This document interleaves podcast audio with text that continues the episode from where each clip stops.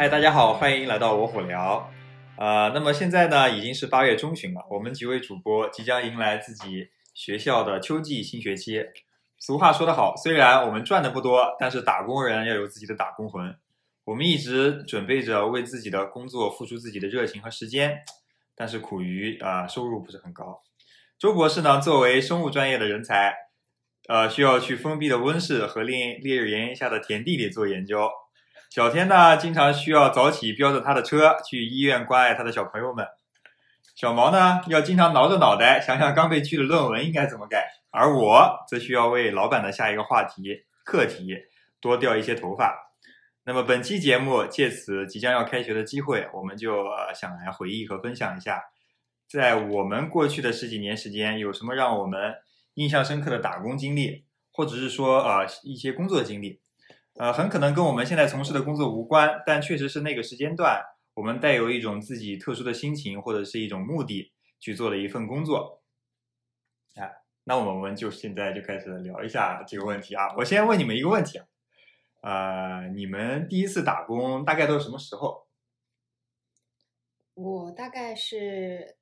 正式的打工，大概是大学大学的时候去实习。哦，大学时候的实习。毛老师呢？我是高三毕业的时候，高三毕业的。周博士呢？呃，大概是硕士的时候。哦，硕士的时候，那我呢就也大概也是硕士的时候。那么我们今天干脆就按照我们第一次打工的这个时间先后顺序来分享。啊、那这么想来啊、那小毛主播是第一个，呃，第一个打工的。嗯那嗯，么你你先分享一下。可以啊，我是咖啡店打工小妹 小毛。哦，那我第一次打工其实就是刚过了年龄线嘛，就是嗯、呃不能打童工，然嗯后应该差不多最早能打工就是差不多高中毕业这个这个时候吧。然后我当时就是高考完了呀，然后也没有什么事情，后面我就呃，当时我就缠着我爸妈，我就说呃我要那个想到外面去打工啊什么之类的。然后当时还想过说去麦当劳什么，就是帮别人炸鸡块啊什么的。后面呃，当时我妈就说什么。呃，就说去嗯麦当劳打工，她就觉得挺辛苦的，父母就有点舍不得嘛。嗯但是我又缠着他们要去，然后我妈就啊、帮我联系了一个她的朋友，然后反正就是呃，总之就是她的朋友那儿就有一个咖啡咖啡店吧，就是新开张的，然后也呃招不到什么人，然后他就让我去了。你这个就不是自己面试的。对我不是自己面试的，啊，哦我就去，我觉得怎么说呢，就是，嗯，去之前我觉得无非就是端茶倒水什么的吧，我觉得谁干不了呢，对吧？就是我嗯觉得自己还，嗯，挺 挺能干就是 over qualified，、嗯我觉得对吧？你啥标准我我够不上呀，嗯然后我就我就去了，然后呃，当时就是可能就是因为认识，所以没有谈说什么呃工资啊，或者是去那边吃饭什么，他们就直接通知我说啊，你就几号就是下个星期什么时候啊，早上十点钟到哪里哪里，然后我就去了，然后去了之后嘛，呃。就跟我讲说，先第一天先跟我讲了讲什么你啊、工作的要求啊，什么就是你呃要穿什么样的衣服，穿什么样的鞋子，因为就当服务员嘛，就大家都有统一的衣服什么的。然后我想说，那第一天也不能让我去服务客人呀。结果就相当于是啊、呃咖啡馆里面有一个领班啊之类的人吧，就是嗯、呃反正就是算是比普通服务员级别高一点。他又拿了一本菜单给我，嗯、然后就说你那个今天和明天两天的任务就是把这个菜单上所有东西全都背下来。嗯然后，呃，上面反正我已经不太记得具体的细节了，但上面一般都是一些什么花茶，就是它有那个中中式的，就是各种花茶什么之类的，然后呢有那个咖啡，然后还有一些简餐，就是咖啡馆一些什么海鲜焗饭啊，什么牛牛肉什么烩饭啊。这么好，对，就其实那个上面吃的东西还挺好我的。当时想了一个，问题，嗯，所以那些是便当包装的，你直接热一下就好了吗？哎，这个我后面会提到的。就是我一开嗯始呢是觉得哇，这上面东西好好吃啊，就觉得还蛮不错的。然后其实价格也蛮贵的。然后我觉得可能是因为咖啡厅嘛，所以它那个价格会不那么亲民一点。后面我花了两天时间，又抄又背的，把这个菜谱都背下来了。嗯，之后我就开始我的正式工作。然后一开始是只是让我在外面就是服务，就是说，嗯、站在那个门口，然后如果有一个什么客人走进来，就鞠个躬，说什么欢迎光临之类的。然后哦，我打工的时间是，呃，我们是早上十一点钟之前要到，然后它是相当于是差不多十一点半啊这样子开始开门，一直开到晚上十点钟。就如果说有客人没有吃完的话，可能会延长到十点半这样，所以其实一天的工作时间还蛮长的嗯。然后他要求你穿高跟鞋，嗯那你想象一下吧，你如果是站在门口那个拉门的欢迎光临的话，那你就是一直站在那里。嗯然后到到了那个下午四点钟的时候，差不多是人最少的时候，就是嗯吃饭就不不会有人在那个点过来吃饭的，所以说一般大家都是过来就是喝个咖啡什么就比较简单，然后这个时候就可以让你稍微休息一下，就是轮一下班，然后但大部分时间你都站在那个门口，哦一天那个高跟鞋穿下来了，当时已经觉得自己。要死了，因为那个以前高中的时候，从来就家里都不会说让你穿高跟鞋啊什么的，然后就为了去工作，然后特意买的。嗯，然后就算你不走路，就是你一整天都没有走，只是在那个咖啡厅里面走几步路，一天下来我都觉得那个就腿没有了，就那种感觉。然后到后面就是稍微做的熟悉一点之后，他们就会让你帮忙，比如说呃去呃后面吧台里面就是做一点饮料啊什么，就是学从那个最简单的开始做，然后也会让你去厨房，就去后厨帮忙准备那个简餐。啊，这个呢就要回到刚才周博士问的那个问题了。啊、我以为就是我脑海中的那个后厨是那种怎么说呢？乌烟瘴气，就热火对，就热火朝天，就是觉得，哎呀，就是感觉后面那个厨师小哥应该超厉害的。嗯对嗯，但去了之后发现，那个每天早上 都是那个先进货，然后全部都是呃冷冻的，就是一袋一袋，就是那个肉是一袋，然后酱料是一袋，米饭是一袋。然后如果说客人比如说点了嗯、呃这个套餐，其实你在相当于是你在后台相当于是有有有编码的，嗯，就比如说啊、这个人点了 A 零一。然后呢，你就知道那个 A 零一是有三份不同的料，所以就会有 A 零一 A 零一二、零一 B、零一 C 这样子。你就把这三袋料都拿出来，然后日那个饭热一下，那个汤料热一下，然后那个牛肉、蔬菜什么的挤出来热一下，热出来之后你就把它倒在一起，放在就是它那个盘子肯定也是固定，就是你做久了之后，你就会知道就是这个套餐是用什么盘子。这个咖啡点这款咖啡或者点这款茶是配什么样的茶壶？就是每一个茶壶相当于都有一个代号，每个盘子也都有一个代号，你就相当于是把它拼装一下，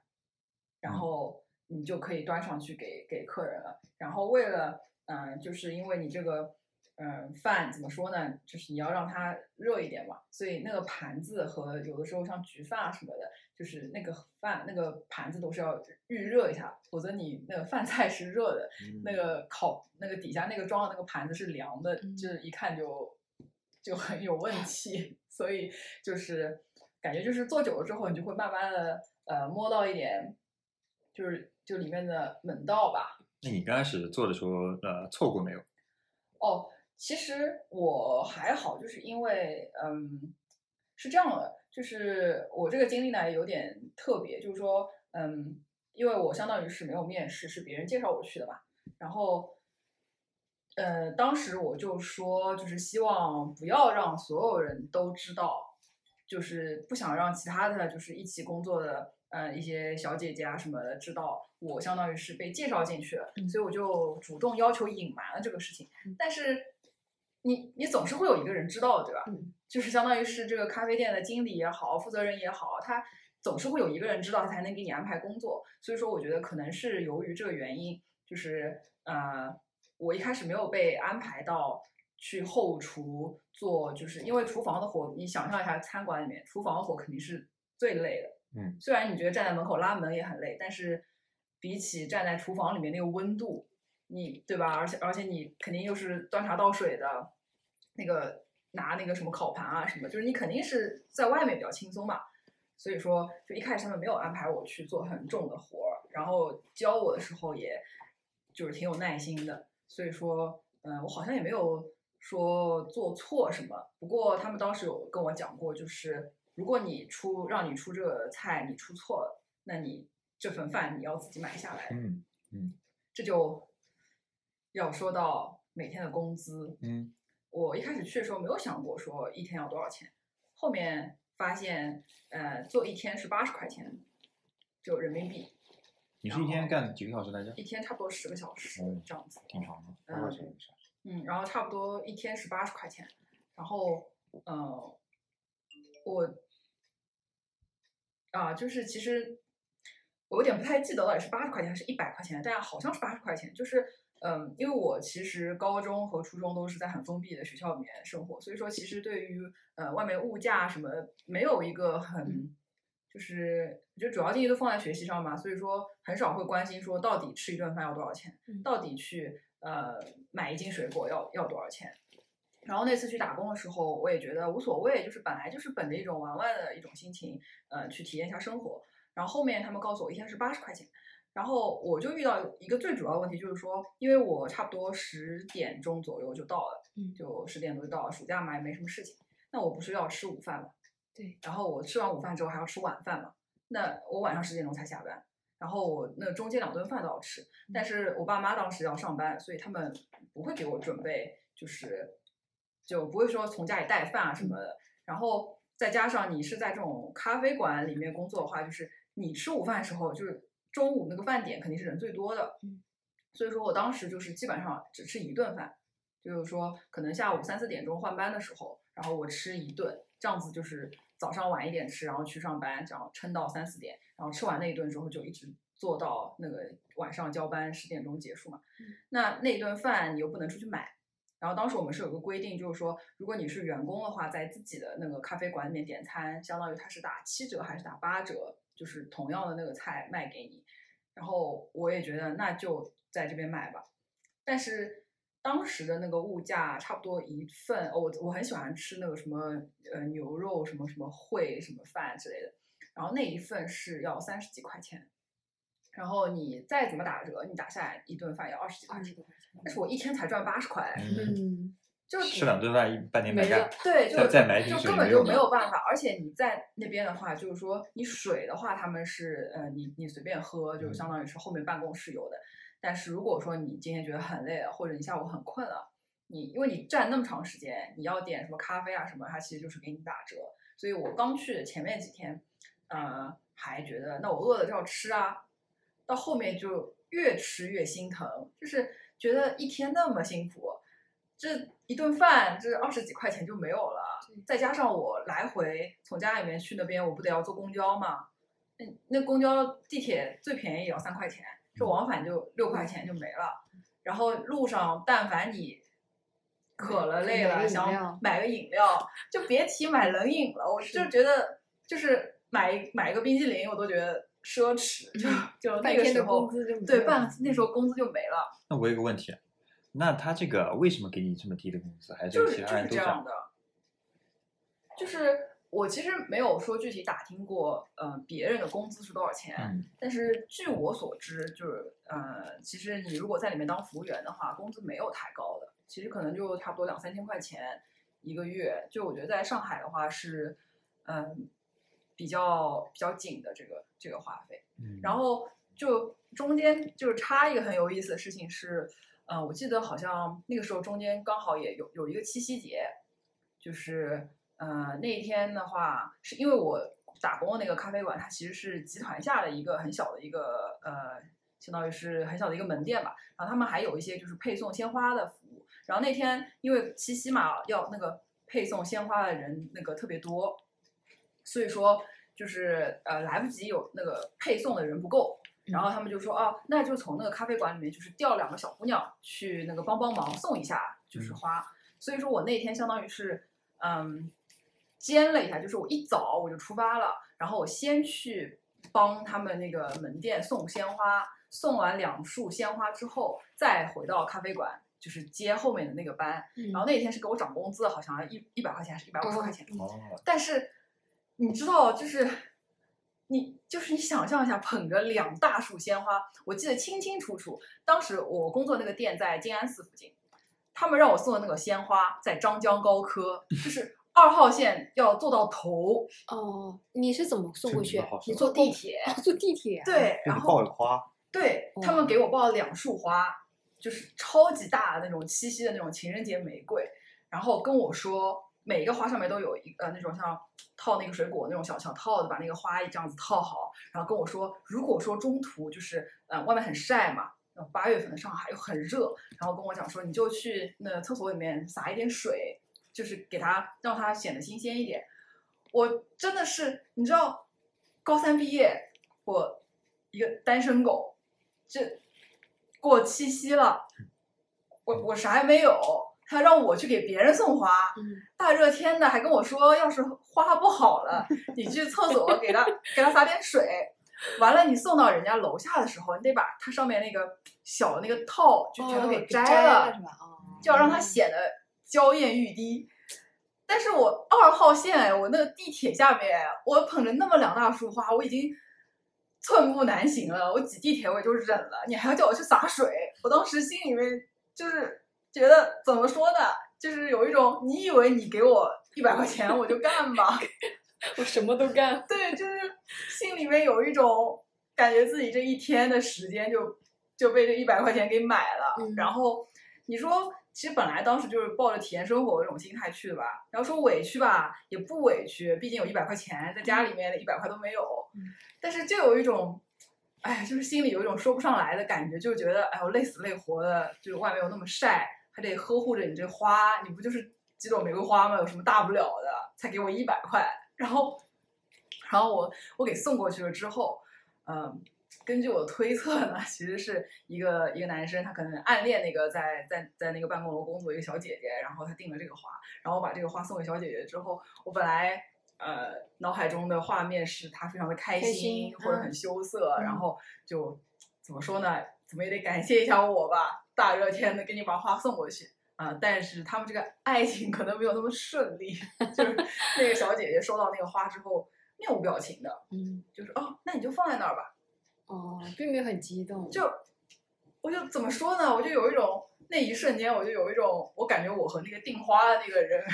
可以交流的那种那种感觉，就是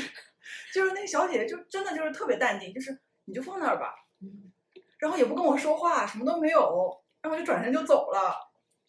就哎，反正就是你虽然没赚到钱，但我感觉你满足了自己的八卦心，对，你的戏很多嘛 你。赚到了很多八卦，感觉没有白来。对就那天就没有白去。然后后面呢，我就啊、回咖啡馆上班，哎，然后你们还有还有另外一束花吗？哦，还有另外一束花，什么事情都没有发生，就非常的平静，连楼都没让我进，就直接让我给前台一放哦，就完了。哦，就对，就唯一只有那一束让我送上去，我还亲眼见到了那个收花的那个、嗯呃小小姐姐姐但是嗯、哎，也不知道他们最后成了没成啊。祝福他们，祝这个小福他们。姐一看就不缺花的人，啊，对，而且好像周围的人也没有起哄，所以我总觉得好像有点习以为常的对感觉，嗯。然后后面，反正我觉得咖啡馆那个工作，呃，说实话也挺无聊的，就是做饭啊，然后哦，还叫我洗碗，嗯，嗯，哇，我真的是那个 那个杯子，那是我人生中第一次，嗯，怎么说呢？就是说用，就是被这么高的标准要求，因为呃，有的时候会有一些玻璃杯，比如说你喝那个花茶的话，它是用那个双层的那个玻璃透明的小杯子嘛，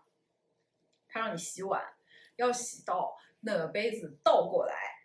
就是一点水渍都没有，就是要干净到它仿佛是一个新的杯子一样的那种状态。然后还竟然还会有客人投诉说，啊、我在你们的杯子上，就是杯壁上看到了水渍。嗯，我真的，我当时就是怎么说呢？就是我的一生都没有被人用这种这么高的标准来来来苛求过。然后我当时就觉得，我真的我给你洗碗，我已经很 很不容易了。你你有点水渍，你就不能忍忍吗？人家说我花了钱的，人家花钱是 来我买了你的服务的，劳动力并不是买这哦个花茶。我我甚至还记得那个花茶是九十八块钱一壶，哦还有什么洞顶乌龙茶是一百零八块钱一壶，就是就还还挺贵的。五十块钱是买那个干净的杯子。对，我就觉得反正我一天工资一壶茶都喝喝不上，就嗯就只配喝点水。然后后面做久了之后呢，我就跟嗯、店里面的一些小姐姐就是都熟悉起来了嘛。然后呃，反正就大家聊的也挺好的，有时候就是还会互相照顾一下什么，或者有人太累了说啊，那我今天不要休息了，我帮你顶一顶什么，就关系还蛮好。然后嗯、后面有一天，就这个事情对我呃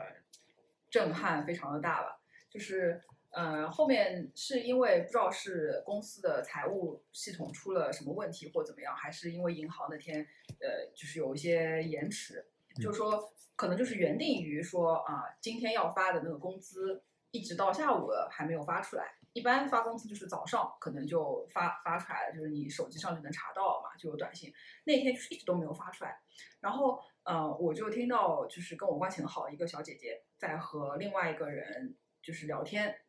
然后他们就在讨论这个工资的事情。然后因为我的工资不是从那里面走的，所以我也没有在意嘛。然后他们也没有防着我，就在那边聊。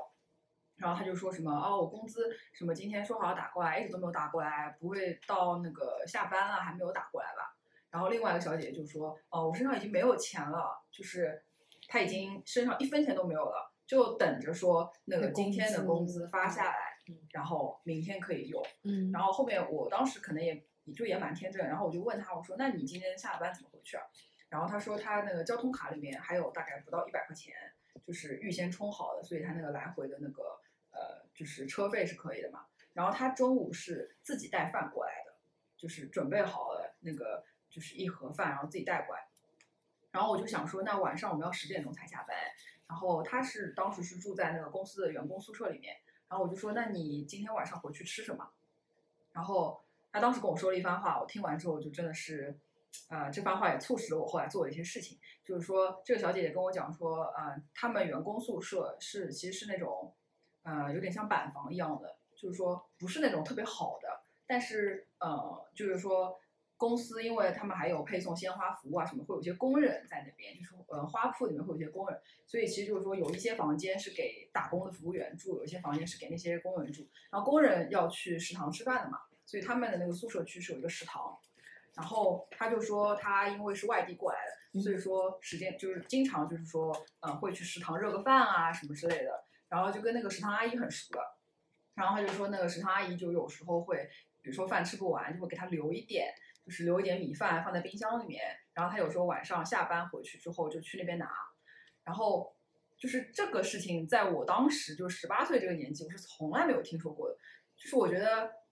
就是当时很肤浅的，我会觉得下班了嘛就回家了，回家嘛总是有热饭热菜等着你的，对吧？肯定父母都是准备好的，在家里再没有饭，就父母就会带你出去吃，就不会说。呃，今天我工作一天，然后十点钟下班，连今天晚饭在哪里都不知道，就没有着落，而且他也不能确定说今天一定有剩的饭，然后阿姨一定会给他留。那这就意味着说，如果今天发不出工资，那他今天晚上就没有饭吃，他明天早上早饭也没有着落，那不知道明天这个工资什么时候会发，所以说他也没有办法带好那个午饭，那他明天还要过来当一天服务员，明天的午饭怎么办？嗯，就是。就是当时就是我一瞬间就想到了这点，然后其实我当时是想给他钱的，嗯，但是我没有做，就是我忍住了，因为我当时就觉得，呃，因为我明天也要过来，第二天也要过来上班嘛，然后我就想说，嗯、那就算我今天借你的话，你明天还后天还都是一样的，就无所谓。然后我当时就是反复的琢磨，就是那一个下午我都在想说，我要不要借他钱？我是应该借给他呢，还是不应该借给他呢？呃，我也不知道出于什么原因，反正最后我决定没有借。但是呢，前面埋下一个铺垫，就是我是有人介绍过去的吧，嗯嗯，所以说呃，就是我当时就觉得，呃，因为这个咖啡馆的，就是相当于是他们一个领导吧，就是是我妈妈的一个朋友，然后我当时就觉得，好像我应该做点什么，但是又不能借给他钱，然后我就找了一个没有人的角落，然后偷偷给我妈打了一个电话，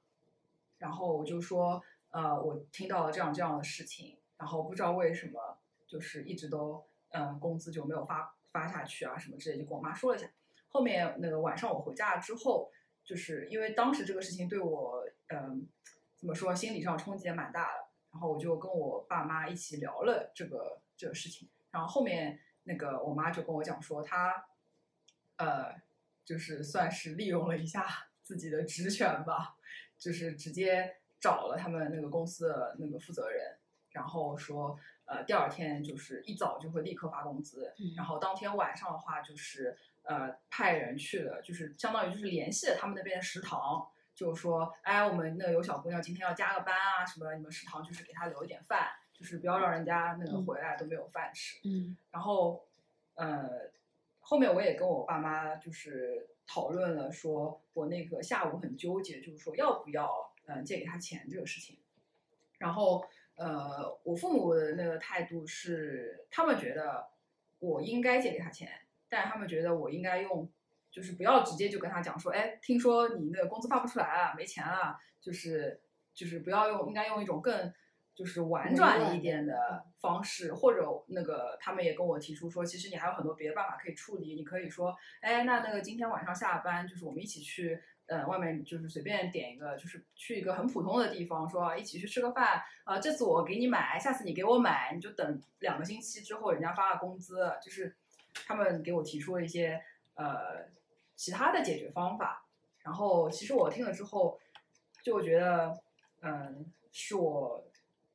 怎么说呢？就是其实这个也没有说进入社会，但是呃，是从学就是离开了学校之后的第一次面对，就是说真的是，呃，在这我觉得也不能算是职场吧，但是说是在外面有一份工作的这样子的一种经历，就是第一次面对他们自己应该怎么做，就是我觉得这个经历，在那个时候的我看来，就十八岁的我看来是就很不一样，就就非常非常的特别，然后那次给我的心理冲击就是非常的大。嗯，那当时咖啡馆除了你是被介绍的，还有其他人是被介绍的吗？哦，后面嗯、后面我的身份就瞒不住了嘛，就经历了那个事情之后，人。原来是少东家。不是经历了这个事情之后，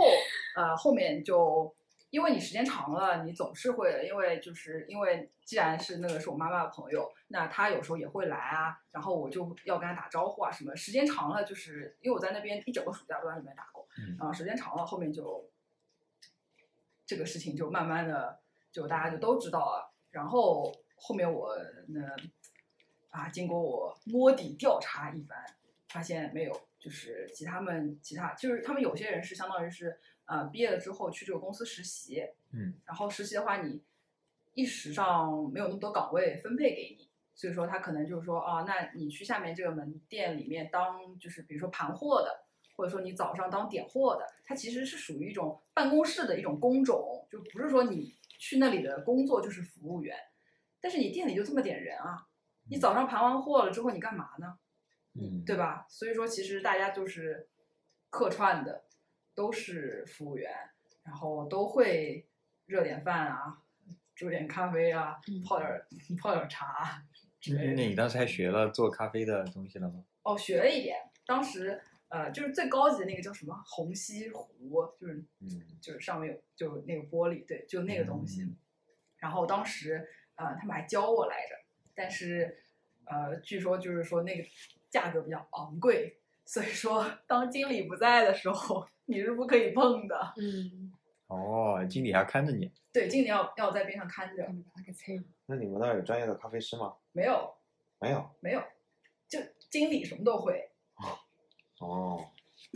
就不像星巴克有专门的没有穿没有没有没有完全没有。哎，说到咖啡这个，一会儿我要跟大家说一下我的经历。我买个经买个副店。OK，买个铺垫。嗯，哦，挺好的啊，那那谢谢小毛主播的分享。那下一个，我想想啊，那就该小天了。嗯，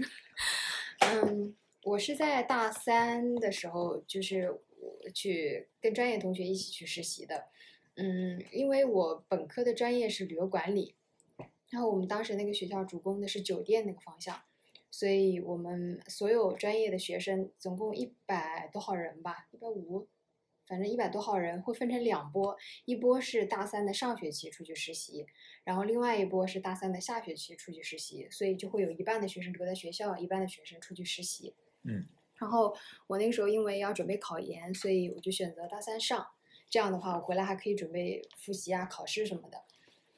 嗯，我实习的地方是在北京一个非常高级的五星级酒店里面。那个时候那个点差不多算是我们专业非常好的一个点了，而且当时还是我人生中第一次经历面试，还而且还是英文面试。还要面试啊？对，就是非常正经的，呃，非常就跟你去应聘一样的那种。那个呃，各个我们我们的那个实习的，呃，虽虽然说是实习，但实际上有一种就是双向选择的这么一个过程，就是你我们有比如说有 N 个实习点，然后你有这么多学生，你每个学生可以填几个志愿，三个还是我忘了具体，应该是三个志愿。然后呢，嗯、那个酒店的人那个会派 HR 过来跟你面试，呃，就是那种双向的选择过程。我当时就一心想要去说去个大城市，去个那种我觉得最好的实习的点，所以我当时就报了那个北京的点。然后他们过来，当时还是英文面试，巨紧张，巨紧张。就是你那个时候你还没有踏出校园，嗯，很多时候就是你完全对你没有没有预演过，不知道会发生什么。反正记得当时非常紧张，不过最后还好还是进了，而且那个点是当时我们那一年新加的一个实习点，嗯、然后我们一行大概十个人，好像是十八个女生，两个男生一起去实习的。专业里面会有一个嗯，类似于陪同我们去的那种专业课的老师，然后把我们我们当时是坐火车坐卧铺过去的，几个人一起，老师把我们送到酒店，然后带我们在那边熟悉了一下之后，然后老师再走了。嗯，那个实就实习的地方环境，因为是一个五星级酒店，所以而且在在北京的那个呃那个商场叫什么 SKP 那个旁边附近，就是非常非常豪华的一个呃一个酒店。嗯，实习的其实它的待遇还是蛮好的，就是他会包我们的吃跟住，然后嗯，每个实习生会分配到不的不同的部门，然后我们会有一个底薪，他会在你底薪的基础之上，根据你在那边的表现，比如说客人给你的小费，然后每个部门的那个工资标准不太一样，但是会有一个底薪，然后还有提成。所谓提成就是别人给你的那个小费。嗯，因为呃，最后拿到手的其实大概，我记得我当时拿到手大概有两千多块钱。嗯，其实两千多块钱想要在北京生存下来是是非常非常难、非常拮据的。但是好在什么呢？那个酒店包我们吃一吃跟住。嗯，他当时酒店有一个员工食堂，他早餐、晚中餐、晚餐你都可以去吃，而且还比较多样化。嗯，然后住的地方是一个离实习点大概坐公交呃不堵车的情况下大概半个小时的这么一个呃公寓。说是公寓，其实就是一个在非常非常破的一个呃小区里面一个平房，他把那个房间改装成那种卧那种呃宿舍的样子，然后一个房间里面非常小的一个房间里面大概放了四张上下铺，所以我们八个女生住在一间房里面，然后另外两个男生在另外一个跟别人共住，其实非常非常挤，但是对我们那个时候来讲。一，我们从来就没有去过北京，嗯、那个时候的那种兴奋感跟嗯、怎么说呢？对于北京的首都那种向往，是远远要大过于说啊，哎，这个这个宿舍好破啊这种落差感的。然后我就记得我去的时候，哇，我觉得条件好好啊，又可以又可以跟同学住在一起，大家上下铺，晚上还可以聊天。然后对啊，那个酒店的嗯嗯还包吃，我自己平时如果没有什么的话，我的钱就可以存下来了呀。那个时候觉得两千多块钱一个月还挺好的呢，就是我我如果存一年的话，就可以存一万多块钱，然后回去还可以给 孝敬父母的那种感觉。嗯，然后就。跟同学一起去实习，在那边之后进去了那个酒店之后，嗯，会有酒店的 HR 的人带我们把酒店整个都相当于参观一遍，比如说这个楼层是干嘛的，那个楼层是干嘛的。我就我到现在都都印象非常深刻。我第一次迈进那个酒店的时候，就是那种震撼的感觉，因为我是来自于一个小县城的，然后从来也没有去过，呃，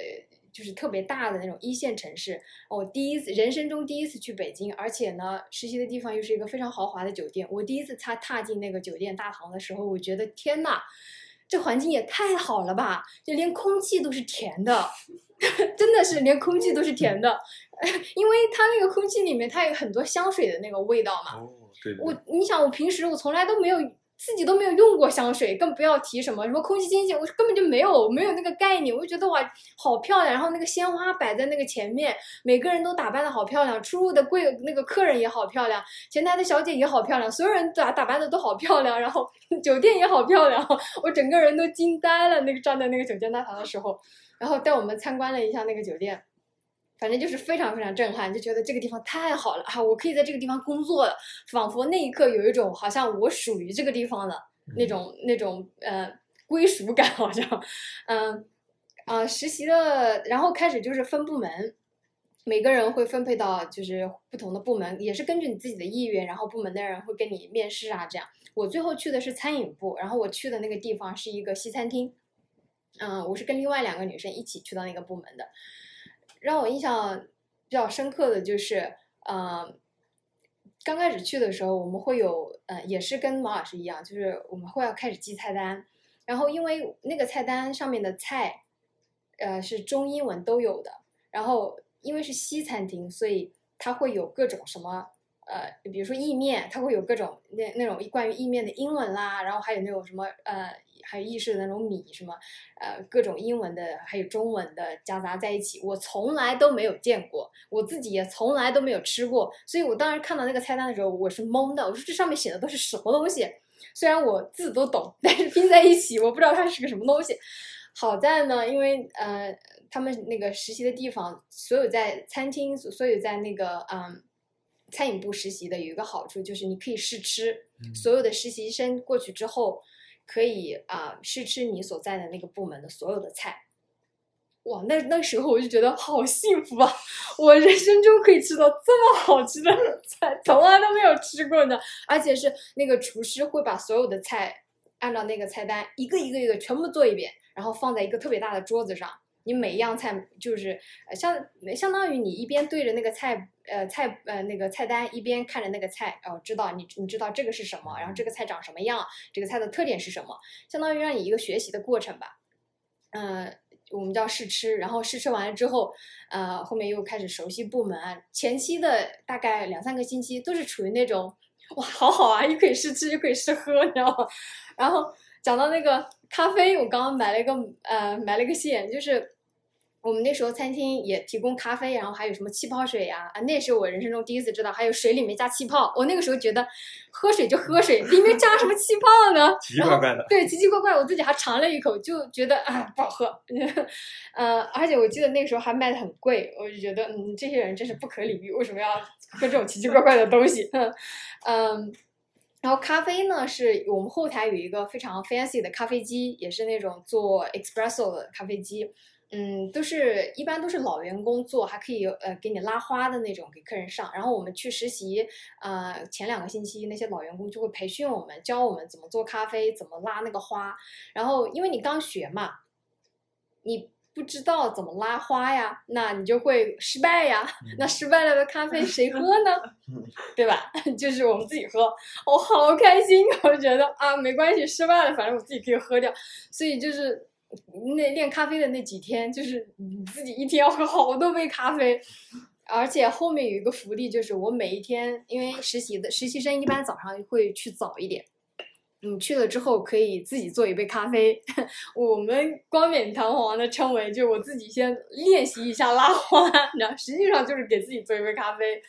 嗯，那个时候是咖啡的确是呃占了很多光，就从试吃，从喝咖啡各种，但是。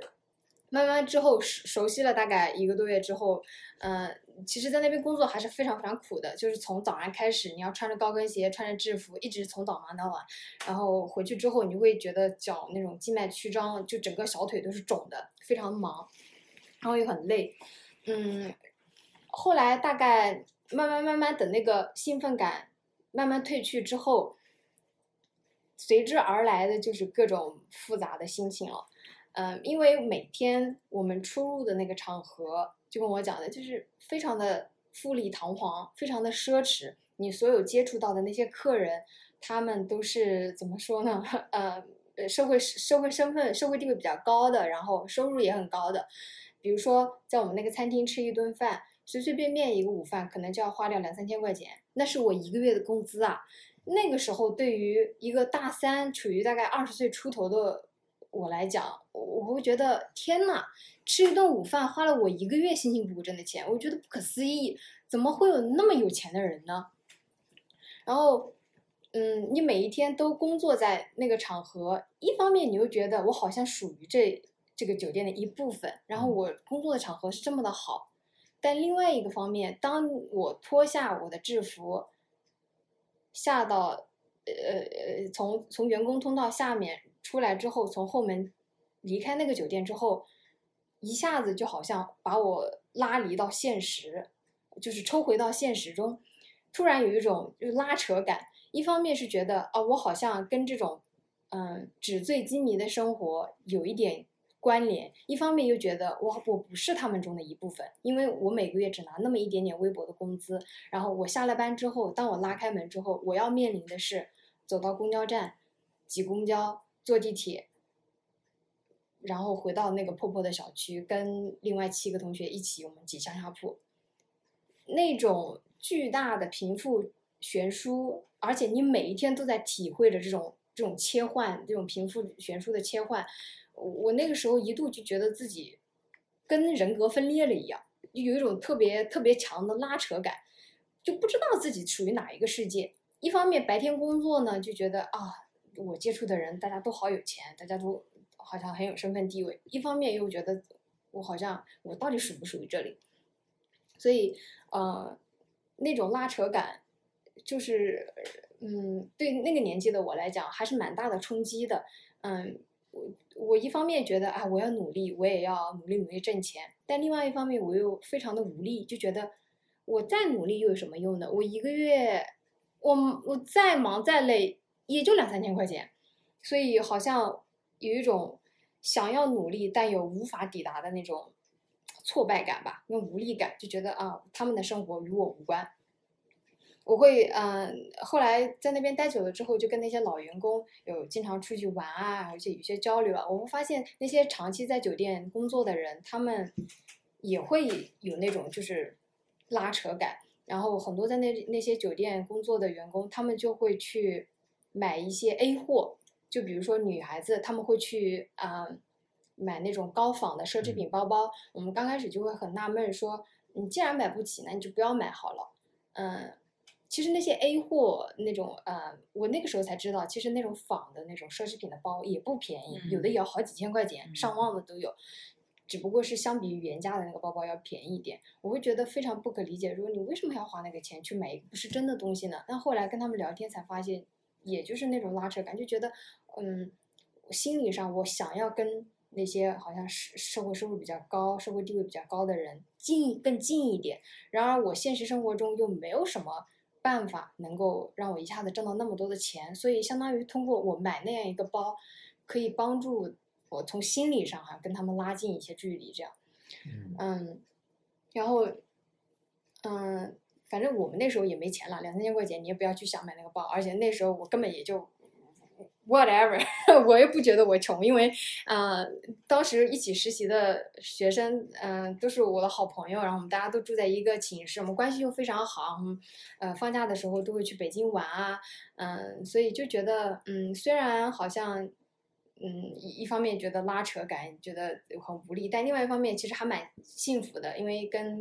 关系比较好的朋友、同学在一起，然后，嗯、反正穷大家都一样穷嘛，也没有什么可呃可可伤心的。嗯然后另外一方面，在酒店里面实习，让我呃印象比较深刻的就是，嗯、嗯，我们在呃就酒店里面的人其实比较鱼龙混杂的，嗯，因为比如说你有呃，你你你，比如说我那个部门吧，你有经理啊，然后有主管啊，然后普通的那个服务员啊，还有我们实习生，然后在餐厅里面还会有厨师。我们那时候是西餐厅，所以会有我们的主厨是一个意大利人，然后他底下带着一帮呃厨师，算呃相当于他们厨师其实算一个团队。呃，我们是另外一个团队，我们相当于服务员，然后会由经理带着。嗯，一般我们比如说午餐，午餐忙完之后，呃，大概下午午晚饭晚饭之前会有一个休短暂的休息时间，然后那个休息时间你也不能干什么，所以大家都坐在后面休息，就喝点水啊，聊聊天什么的。嗯，我那时候坐在后面的时候，厨师他们也忙完了，就下就会过来跟我们嗯说说话聊聊天，然后呃他们就会有人开跟我们开黄色笑话。呃，比如说他们会拿拿一个那种时尚杂志，呃，那个封面上，呃，或者里面某一页，比如说卖那种内衣的广告，他会把那个内衣不同的颜色不都印在上面嘛，嗯然后不同的款式，他就会拿那个过来就说，哎，你们是什么多大的呀？然后，哎，这个这个这么多套内衣当中，你喜欢哪个呀？这种问题会就会把那个杂志给你说，哎，你看这个内衣好不好看？一个男就是一个男性拿着那个来来问你的时候，而且在那个年纪，你会觉得，嗯、你这样问我好吗？然后我并不想回答你，而且我觉得这样好像不合适吧。对呀！对，你会觉得我我多大一管你什么事？二我也不想告诉你我喜欢哪一个，嗯但是我那个时候又不太敢说去去怼回去，或者说不回答，还是觉得那个年纪太稚嫩了吧，不知道要怎么应对，所以嗯，有的时候我们下班之后也会在一起讨论，比如说。哎，他们今天又跟我们讲那样的话，或者问我们这样的问题，那我们要怎么办？因为大家年纪都相仿，也没有什么也没有什么经验可谈，所以一般都是呃嗯相互使个眼色。如果别人比如说那经理啊、主管啊，还有其他服务员，人家都回都就是都回他了，或者说都啊、接下去了，然后我们就勉勉强强就凑合一下吧，或者呃应付一下。有的时候会找个借口，比如说哎我还有事，我要不到前面忙了，就打个岔，就不去接他的话茬。但是很多时候你一你躲不掉，二你不知道怎么回，就非常非常的尴尬。那个时候我会觉得好无力啊，不知道怎么办好，又觉得好尴尬。然后这个事件就让我想到最近阿里发生的那个事，我就觉得很多时候在那个年纪，一个女孩子在职场上打拼，嗯，真的很不容易。别人跟你开这些黄色玩笑，或者对你，呃，有一些非分之想的时候，嗯、虽然道理上我们都知道说你应该拒绝嘛，或者说别人跟你开这些黄色笑话的时候，你就应该站出来，你就说你不要这样做。说出来很容易，但是实际上到那一刻的时候，我觉得做起来真的非常的难。因为你怕怕得罪别人。假如我今天说的这个话，别人不高兴了，以后我还能不能在这个单位跟别人处得开？所以心理上负担其实很大的，所以我还蛮理解那种就是很多受害者啊，就是不敢发声啊，然后也就忍气吞声了。所以，嗯，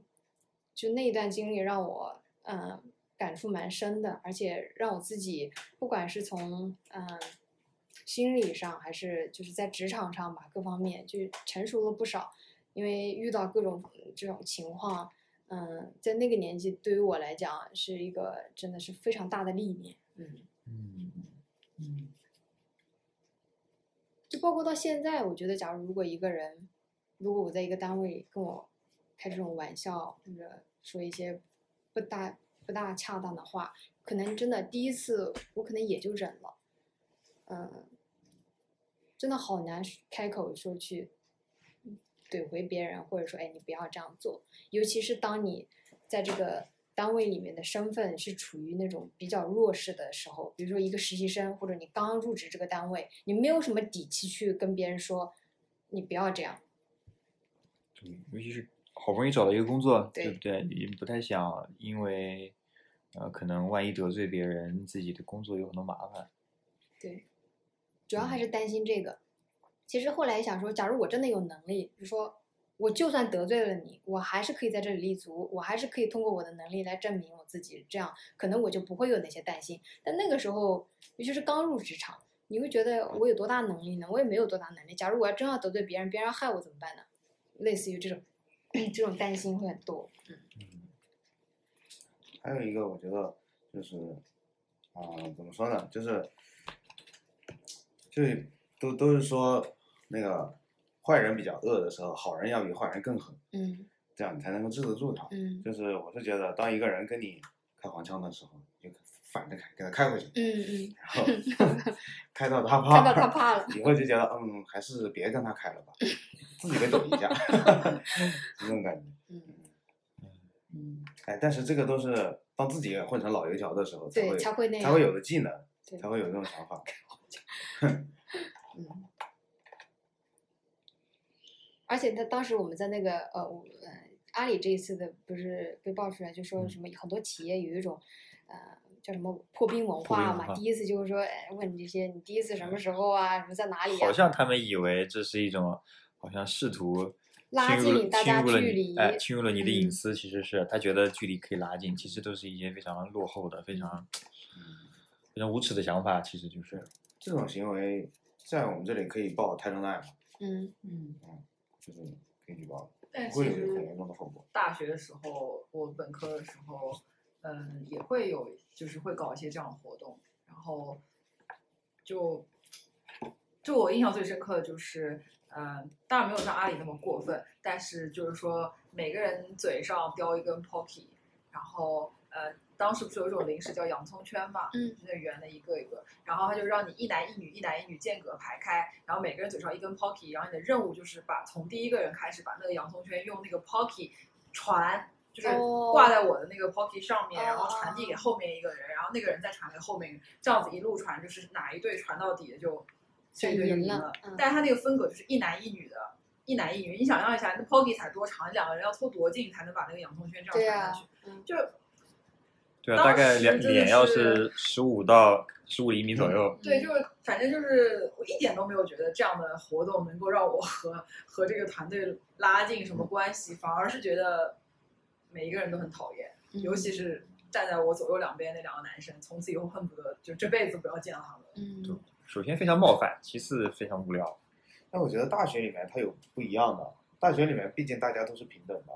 就是这样做可能就可能有些人真的是喜欢这种活动，他就是呃，因为那个你知道青春期的时候总感觉很想去窥探这种别人的异眼跟尤其是跟异性的距离，可能可能嗯、呃就是这种活动还是能够有一些人会喜欢，并不觉得是冒犯。但我觉得像他这种情况就是，而且像阿里那种情况，他是有一种权力差的。嗯，你不得不就是你不得呃不这样对你做不得不这样做啊。可能你社团活动，你可以，如果你这个社团老是这种活动，那我下次选择不去，那没关系。但是他这种嗯就，是躲不掉不得躲不掉的。对，嗯，真的是不容易。小田主播的第一次分享，第第一次打工经历的分享，就是让我们学到很多。好，我们下次呃，我们下面请啊、朱博士分享一下他的打工经历。我们聊一点轻松的，就是啊。我的打工呢，其实也不能算是打工了，就是半打工半创业的那种，给自己打工的感觉。就是嗯，就是我上大学的时候啊啊、跟一个呃一个老师，然后我们就办了这样一个培训班，然后啊、这个培训班的主要内容就是啊、培训使用嗯 Auto CAD 和 Pro E，所以这两个是两个软件的名字，然后可能啊、不是学机械的同学不会知道叫什么 Auto CAD？对，Auto 就是 A U T O C A D 哦，啊，CAD 就是 Computer Aided Design，画图的那种。对，计算机辅助制制图嗯，在我的概念里，就是一个画图的软件。啊、可以这样说，就是，但是它不是像 Photoshop 那种画图的软件，嗯它是画工程图。嗯。然后还有一个是啊、Pro Engineer，啊、叫 Pro E 简称，然后它是画三 D 的，啊啊 AutoCAD 就二 D 的，就 Pro E 是三个画图软件。啊，对，两个画图软件吧。然后没没毛病。然后啊、为什么要做这个呢？是因为这这两个软件在我们专业的专业的啊、学习过程当中是非常重要的软件，但不知道为什么学校并不开这样的课，然后学校会开那种啊、介绍制图原理的课，然后会里面稍稍提到一些就其中一个软件，但是没有系统的教过啊、但是呢，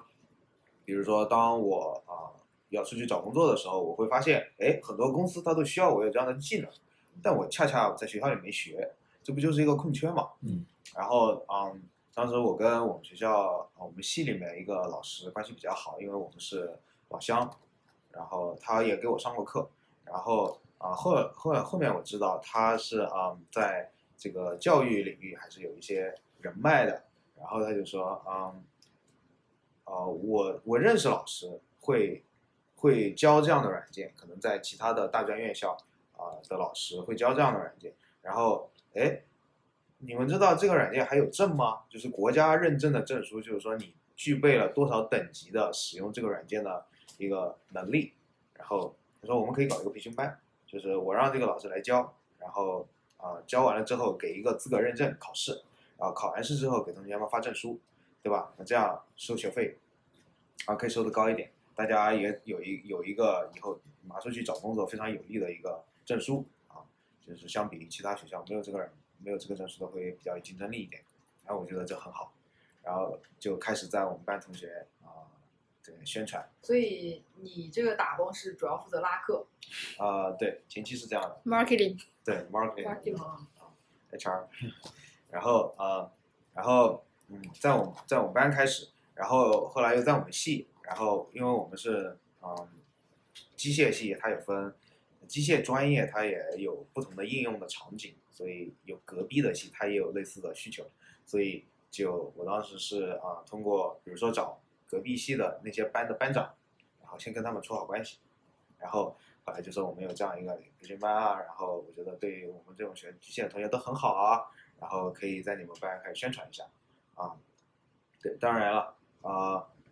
这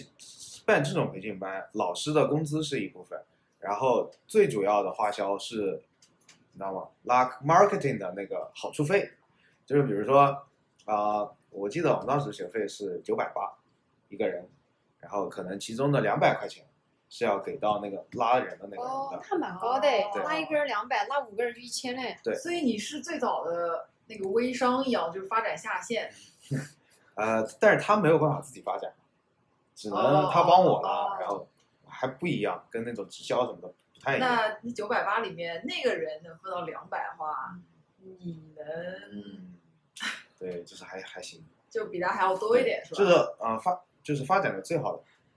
但当然，我们是要把啊、老师的工资，因为课时费是固定的，不管你是给十个人上还是给五十个人上，嗯，老师的课时费都是固定的。然后把那个划掉之后，我们剩下有多少利润，我们再分。然后在最好的时候，我们就给我的下线一个人能分能分到大概两百块钱。嗯然后因为那个时候一个班就很多人了，我们甚至开了两个班，然后就是大概有一百多个人，就这样啊。后面的话啊、就是大概做了一两届之后，然后我也嗯到了研究生阶段了，然后我跟下面的已经不是很熟了，下面的班长。然后这个时候我就开始培养我的接班人，就是在啊、以往的啊、跟我打过交道的学员当中，我会找一个就是我觉得啊、还比较活跃，然后还做事还可以的人，然后我就让他做我之前的那个事情，然后让他去找他的那个同学，就是跟他平级的人，这样会比较好开展一点啊。然后这个时候我就退回到啊后面的岗位，做老师的那个岗 那个，因为在开培训班的时候，我也是在里面上课的，所以你你身兼数职吗？对你又当老师，又做 marketing，又我后来不做 marketing，、哦我就只专攻。专攻上那个老师，嗯啊，一开始啊，一开始还是只做做像那种助教一样的，比如说我会在晚上开一个小班，就是说这个是答疑时间啊，有没有有什么问题，我我会会回顾那个周末讲的内容，然后有什么问题，因为那那种那种就是 practice 嘛，你一定要在电脑前给你一个题目，然后你这样画，嗯。对，一定要这样啊，所以就会给他们一个时间让他们练习，有不会的我就会去指导。嗯，然后后面，嗯，当我自己也很熟了之后，我就开始自己单独教课，啊、然后啊、我后呃我不在我们学校教，因为我们学校那相当于那些老师已经非常固定了，嗯而其中有一个也是我们学校教授，所以就是不太好跟他们抢资源。然后后面我就到 其他学校 到对其他学校，到一些大专，嗯，去教。他们可能不是培训班，他们可能是这个学校本身就开这门课，啊，但是没有找到了合适的老师。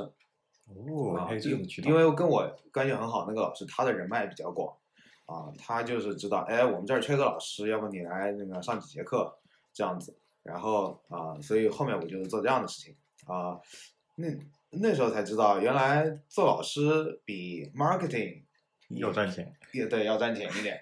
啊，因为、我记得我有一段时间，因为他有一些课是比较集中的，比如说这两个星期只上这门课，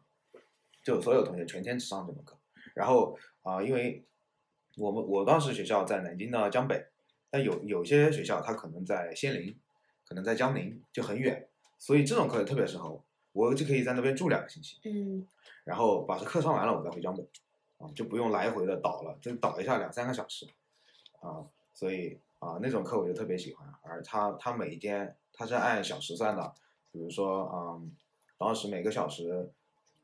已经是同样的 level 里面最高的，比如说一百块钱到一百二每小时，哇，那嗯，其实是四十五分钟。我咖啡馆打工一个小时只有八块钱，对啊，所以说一个小时赚钱两块嘛。钱，对啊，你想一时代不，一样。你十八岁的时候，他研究生的时对候，我一天上六个小时，再通货膨胀也没膨胀到这地步吧？对，六个小时的课啊，然后一个星期五天，然后上两个星期，就是对啊，就好几千块钱是这样。嗯，然后其实我并不需要付出太多，我只需要那两个那那两个星期都在那儿，然后给他们讲一些我就比较熟的东西，就这样，嗯。然后还有一些啊、只要有机会我就会过去啊、就会上这样的课。那你研究生期间自己啊攒了不少小金库，对，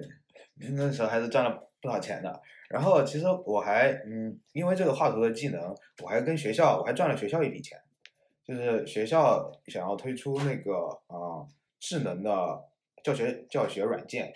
然后因为我们是农业机械相关嘛，所以他们就有一门课就专门讲拖拉机的结构，然后嗯就想把那个拖拉机的三维图都把它清晰的展现出来。然后像像那种玩玩具一样，就是嗯玩玩游戏一样，就是像那个让同学啊、把这个装到那儿，这个装到那儿来完整的还原一个拖拉机的结构，所以他们就需要这样的一个三维的嗯拖拉机的图纸。然后我当时就带了一队人，大概有嗯长长期在这大概有五六个人，然后用了暑假里面啊、大概二十天的时间，把一辆拖拉机拆了。就拆到齿轮那种部件，把里面齿轮全拆了，哦然后把那拖拉机全拆了，铺在一个特别大的仓库里面铺全铺开了，然后用摄像机记录下来我们拆的过程，然后把每一个零件全部都画了出来，包括一个螺丝钉，然后画出来之后全部组装组装起来，后来又组起来了没？组起来了。就还真在 Auto C A D 里面哦组成了一一个拖拉机，他！把那个现实拖拉生活中的机也组起来了啊，对对生活中也组起来了，后面用没用我就不知道了。啊，一用八散了。对啊，因为你想变速器啊，除了发动机没拆，变速器啊什么的全拆了。就是我不知道我们啊、当然不是我们组的，就是也不是我们拆的，就是、哦呃请了两个专业的人因为有些东西需要专业的设备，嗯，嗯，请了两个大概是汽修的，嗯，啊，然后就把它，对我们最后 deliver 的是一个可拆可装的三三 D 的啊拖拉机的图纸。哇，那你们这个 Auto CD 用的真的非常娴熟了，对啊，就是就准到什么地步呢？比如说你像啊，我记得当时是座椅跟变速杆之间有一个壳，嗯啊，然后那个壳，比如说这个洞是给座椅的，放座椅的，这个洞是给变速杆的，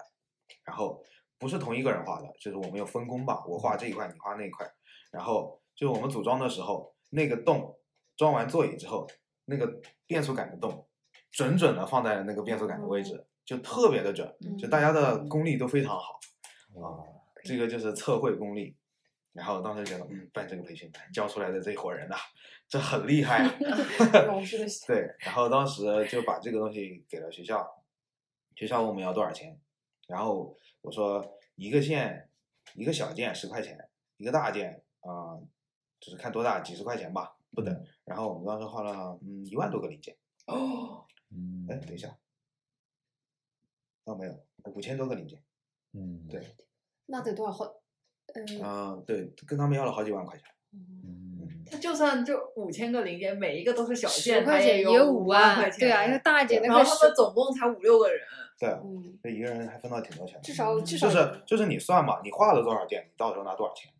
哦，不是平分的，不不不，不是平分的，因为我画的最多。你花了多少钱？哦，反正我花了，反正我买了个苹果手机还有很多。对，嗯，那那会儿一个苹果手机，大学的时候才四五千，对啊，，嗯，对，反正赚挺多的。就是有些小件，我可能两分钟就可以完成了嗯，啊，就那看你两分钟自己如果人家要十块钱，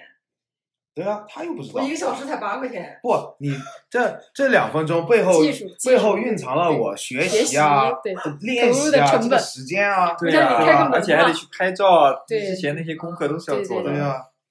啊，对，这个题外话了。然后啊，我后来出去自己出去上课了之后呢，就见识到这个教育行业啊多种多样的机会了，可能性。嗯啊，比如说，嗯，他们，他们啊、就是比如说像我们平常所见的一些大专院校啊、可能只会存在那么一段时间，他们的存在就可能只是因为，啊、嗯，这儿有这个需求，比如说，嗯，我记得我当时去过的一个学校叫什么啊、什么地铁什么行呃铁道管理什么行政之类的什么学校，然后他们做什么呢？就是南京南京地铁站，他们需要一批技术人员，然后就是可能这段时间这几年之内固定的都需要一些人，所以他们就从嗯，就是也是像我们培训班一样，找很多下下面的人，你们去到各个乡镇那些没有考上大学的同学家里面去找他们，哦然后让他们来上上这个学校。这个学校的好处就是你交一笔学费，然后给你上课，然后你出来之后直接有工作，就是去南京地铁站或者是南京铁路，啊，工作都是准备好的，你只要来上这个学校，你就可以去工作。哦，只要你愿意学，然后毕业了。对，只要你能毕业，然后那个毕业其实也特别简单，嗯，就是你反正上上课，上上课都很水的。嗯，我记得我上过的课都多了去了，什么我还上过摄影技术，你当老师啊？对啊，哇还上过。其实我当时就给他们放放电影之类的。我我上过英语，我那时候六级都没过。然后啊，我还上过什么管理学之类的课，我去，就我上过很多很多课。我作为一个哦，我还上过什么电工，那个是我会的，因为我本身也学这个啊。反正我上过的课多了去了啊。你你可想而知，这些同学他并不需要多高的那个，他只要把这两年给混下来就行了。嗯啊，当然这个学校主要的，他们学费还是挺高的啊，可能有一一两万一一个学年啊，对于本科生来说是很高的，本科生一个学学年才四千多块钱。嗯，啊他们这个学费主要都是给了去给去招生的人，嗯，嗯，所以一个人一个暑假能赚好几十万，哇，对这样一个学校就成立了。你其实教育也是个暴利行业，嗯，你说到这个，我确实，因为我以前有呃朋友是，就相当于是呃，可能有那种大专院校，他没有英语老师。就其实我当时觉得还觉得挺震惊，我想你一个大学怎么能没有一个自己的英语老师呢？你对吧？你这都得备齐了呀。但他不是这样，他相当于就是说，呃，在外面找了一个人过来，然后就给我同学一笔钱，就是当然也是有合同的，但是。嗯，就是说我同学就相当于是负责去那儿教那个大学英语，就我们学的那个那个大大学英语，就那个大大纲嘛。嗯然后他就相当于是借调过去那个地方嗯教，等到就是这一届学生教完了，他就结束了。当时我还觉得挺震惊的，被被你这么一说，突然嗯，小天，意识到了点什么。小天，你现在领会到贫富差距是怎么拉开的了吗？领悟到，领悟到。嗯我也真的第一次知道这个，原来你作为教育界的好前辈，毕竟你上了这么多班，真挺厉害的。对，而且啊，感觉后来感觉就上出自信了，啊，什么班都可以上就有经验了。对你就反正我当时就是找就找本书嘛，嗯书上重点拎出来，然后给他们做个 PPT，然后就是照着课本讲一讲。其实我具体我也不懂，然后他讲完课之后，就可以去那种很 fancy 的酒店，两千块钱一掷千金吃顿饭。哎没有了，当时还是不可能的。当时最最开心的就是放了学之后啊、去江宁啊什么万达广场啊那边吃点好吃的呀，黄焖鸡啊，黄焖鸡 这种东西啊，就是很朴素的就消费开心了。对，嗯花八块钱吃个黄焖鸡，对那个时候我经常跟啊、这些做教育行业的这些人一起吃饭。一开始我是觉得，嗯，为什么这些人都不像个老师？嗯就是特别像个生意人，就是那种，你知道吗？你你可以想象那种生意人的打扮，啊、大金链子油头啊，公文包啊那种。哎，这 bias 啊，不是生意人就这样这这轱辘掐了，就是啊、对，就就特别不像个老师。后来才知道，这只是生意而已。嗯他们的输出的产品就是教育，就是证书，就是给你一个工作的岗位。那你会不会呃有某一刻就是在上课的时候，学生叫你老师的时候，你会觉得自己真的是一个老师？嗯，不会啊，我一直觉得自己是老师啊。那那你回过头去那个看到自己拿着一个自己也不知道的摄影课本，放着一些电影的时候，不会在那个瞬间就是良心上良良心上过不去吗？啊不会啊，因为我一开始是有的，但是后来就知道，嗯，他们只是度过了这段时光，然后他们出去就有工作了，就可以了。嗯，可能你认真上，他们也不会认真。没有人，就是你认真上，你自己会特别受伤，因为根本没有人听。嗯，大家在下面玩手机啊、睡觉啊，有时候就不来啊，这种也不会有人管。嗯，他们的父母更愿意把他们送到这样的学校，只要不在家里就行了。对，最起码有点事情干。对啊，那这么听起来，好像最核心的第一步想成立这一个教育机构，需要那个最有人脉的人把这个证书这个渠道搞定。对，最重要的就是那个证书，因为你铁路局他又不管你是从哪儿来，只要啊你有我这个证书，我就可以把你招进来。呃，而且而且跟铁路和地铁那边说好。对对，而且你去做 marketing 的话，你肯定就是你要告诉别人，你花了钱，你花了时间在我这儿，最后能给你点什么东西啊，，嗯对吧？你不能说，哎，我教会你这个技能，但是你还是要自己学哦，最后啥也没有，那人家这不白花那九百八了。太强了，太强了，不愧是中国式。哎，但是我觉得我自己在我们啊、大学做的这个还是很有意义的。你想，我带出来的学生最后能完成这么就高质量的任务，对吧？大家是学到东西了的。嗯啊、我我一直到比如说我后面读硕士、读博士，我一直都会用到这种软件，就是来完成一些任务啊、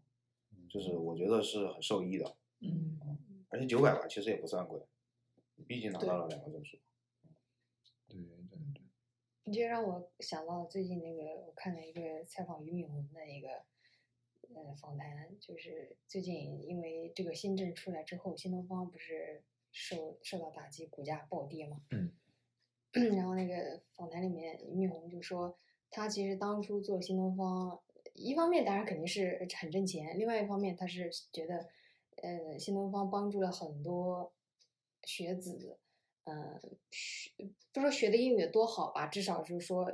知道怎么准备出国啊，然后也通过新东方，嗯，不管是获得了理想的教育机会或者是工作机会，反正就是帮助了这些学生吧。但是呃，很多时候其实，在社会上的人还是会觉得说，你不就是个培训机构嘛？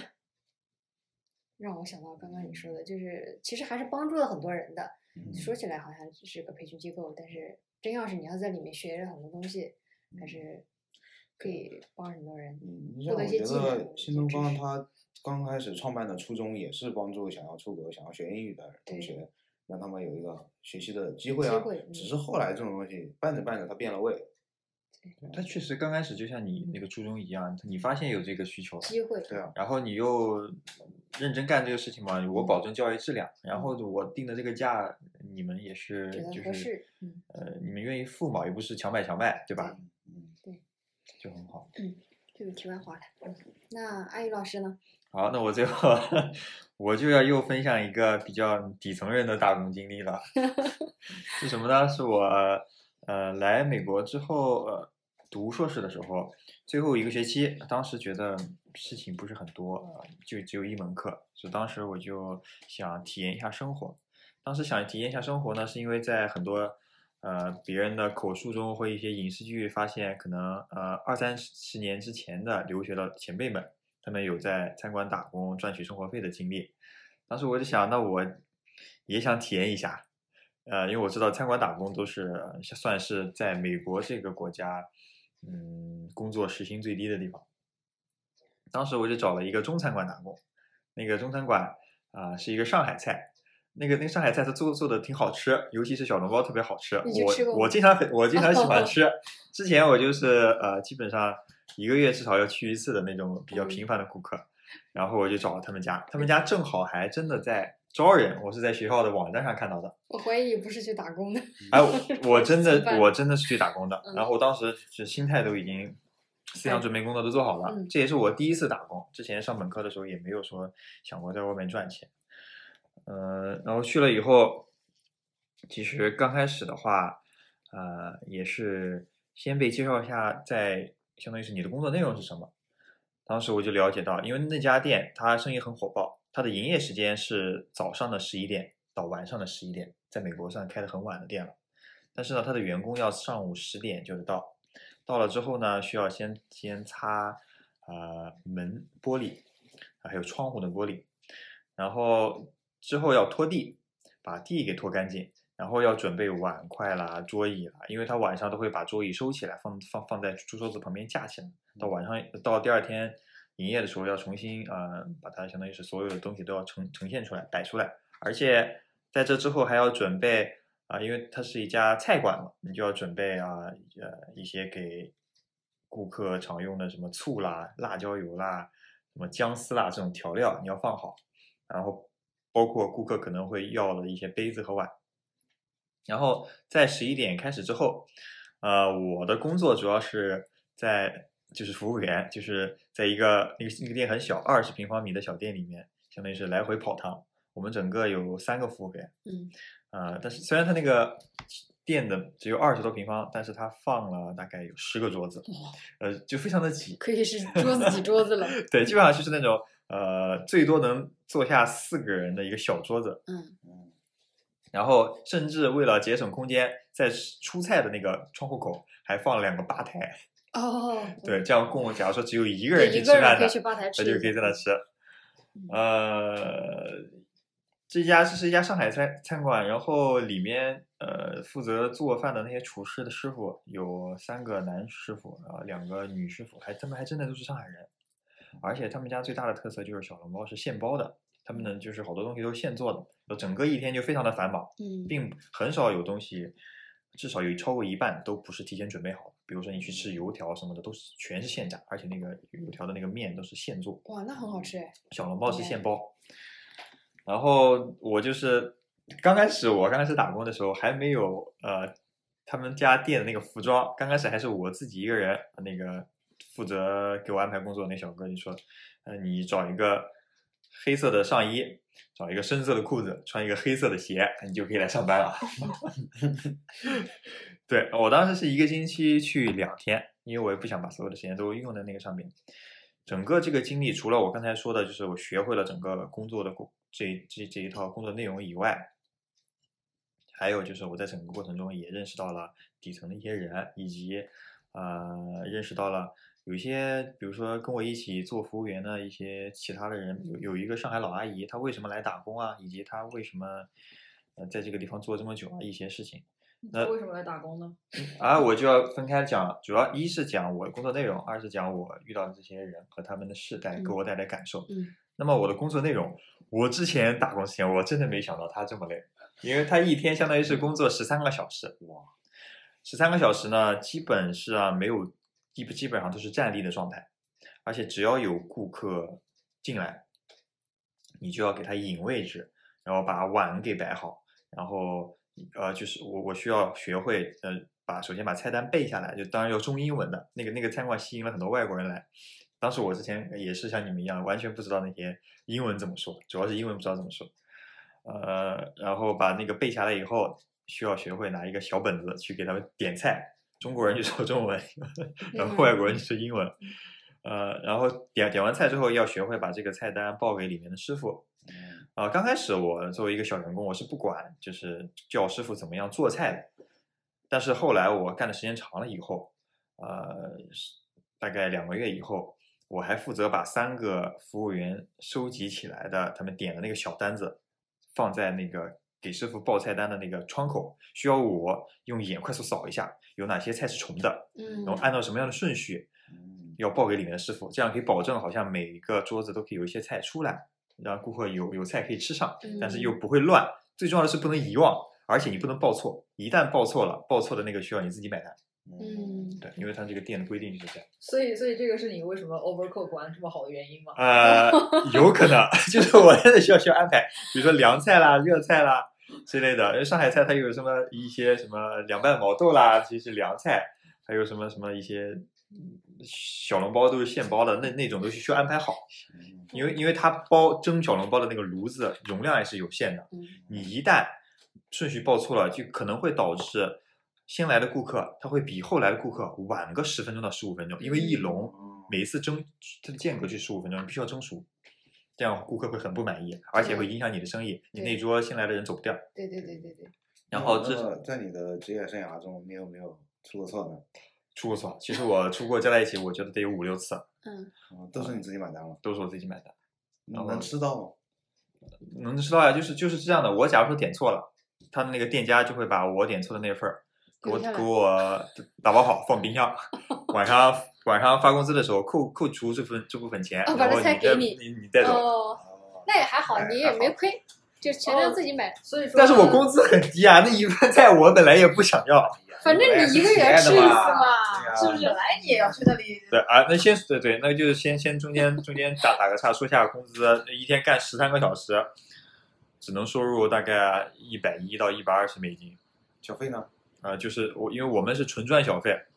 对啊就是我们这个赚的小费，一天的小费四个人分，啊，是没有底薪的。是没有底薪的，纯靠小费。哦，就是自己这一天小费收上来，然后除以四，对，除以四，大概就在一百一到一百二这范围。对，大概就是这个范围。然后，乘以七就多了。那那就是当时是这么觉得嘛，还是觉得有希望干下去。好，回到这个刚才我这个工作流程上，我的工作除了就是点完这些菜上菜，呃，就是点完菜之后，从出菜口我要把上完的菜给送到对应的桌子上，然后送到桌子上之后还没完，一些外国人你给他上了一笼小笼包，他可能是不知道怎么吃的，哦，你还教他？哎，对嗯。他可能会问你，啊，你就要告诉他你这个应该怎么先夹起来，先你可以这样你示夹一个哎吃一个给他我看我没敢，我没敢。我说你拿这筷子 chopsticks 夹起来，然后 bite 一小口，把里面的汁来。你是这样，我吃给你看。但是我我我演示一下，看明白了吗？没看明白，我再吃再来一个。但是你要注意注意啊，它有点烫。嗯，啊啊，但对，有一个非常有意思的事情，就是有两种小笼包，一个一个是猪肉小笼，一个是蟹粉小笼。当然，我觉得那个蟹粉小笼有点，呃，那个名字有点忽悠外国人的意思。那个猪肉小笼就就叫做 pork pork dumpling，、嗯那个蟹粉 其实就是一点蟹粉，就里边还主要是猪肉，但是我们直接就叫叫做 crab meat。哇，对，哦呃嗯对，可能外国人觉得嗯，小笼挺高级的。呃，当时一笼小笼包其实不便宜的，六六块五几个？呃，一是六个，上海小笼是那种就是不发面的，对对，就是很很小的一个，大概大概有比两两两厘米这么大的直径。嗯、这是需要我上菜的时候，可能我当时就不能立立立刻走开，而且对于不同的菜，呃，特尤尤其是小笼，你在它上小笼包之前，你要一定要准备好一小小碗醋碟，醋碟里面要放姜丝，而且有些顾客可能他不要姜丝，你需要先问清楚，因为因为他可能不喜欢那个味道，所以这些一系列具体东西都问清楚。然后呢，需要呃，因为做服务员嘛，还会要给顾客倒冰水。有的顾客当时店里面提供茶，就是从一一个一个大桶里面泡乌龙茶。呃，我可以问顾客你要你要茶还是要冰水，或者是甚至要温水，你都问清楚。然后一没有了，你发现他们杯子没有了，为了体现你的热情，马上就马上马上去加。所以说你即使站在那个地方，你的眼要时刻扫视着是否有人有这个服务。然后顾客吃完以后，呃呃，你要把他的那个碗筷赶紧收回来，然后送给后面刷碗那个小哥，然后把桌子赶紧擦干净。其实有一个内幕，那个那个毛巾其实呃你每天只消毒一次，然后剩下的时间就是大概用水洗一洗，然后就接着用。对，其实是这样，那个可能那个只是把桌子给擦干净。哦然后呃，你除了在这个工，就是做这些，你表面上我们平时去饭店看到服务员做的那些工作以外，其实还有背后很多很多工作，比如说那个外面后面洗碗的小哥洗出来的筷子，你需要有一个服务员去及时的把它给擦干，擦干以后再放到那个放筷子的地方，供后面来的顾客使用。然后呃，烧热水的，尤其是茶桶，你需要去，假如说没有水了，你需需要灌凉水从后厨灌凉水灌进去，保证它一直都是有水的。然后还有就是呃，包括那些调料什么都没有的，你需要及时到后厨去添加，这些都需要人去看。呃，当这这些是我呃在工作没有熟的时候做的一些基本工作。哦，还有一个就是每天下午三点到四点他会进货，呃，那个时候是客流量不是很多的时候，那个时候呢就会这个老板就会说，哎，你 跟我一起去搬货，你还需要帮帮他把进的货搬到他的货处，就感觉就是什么活你都要干。后来熟了以后呢，我作为一个服务员，我甚至要做什么？呃，当时呃，店里面提供豆浆，就是甜豆浆和咸豆浆，然后呃，服务员呢，像那些做豆浆、盛豆浆基本的这些，他可能会让服务员去做，就是后厨的师傅太忙，就熟练的服务员去去去做豆浆。当时这个菜馆还有一个服务，他提供奶卖奶茶，这个我确实一直没有机会做，但是当时跟我一起打工的另外一个女生，那个那个老板可能觉得女生做这个比较心细。那个女生还负责做奶茶，在我工作大概啊两个月之后，除了这方面就是在后厨帮工做东西的进阶以外，还有一个后来就慢慢熟练的一个就是店里的外卖服务也非常的多。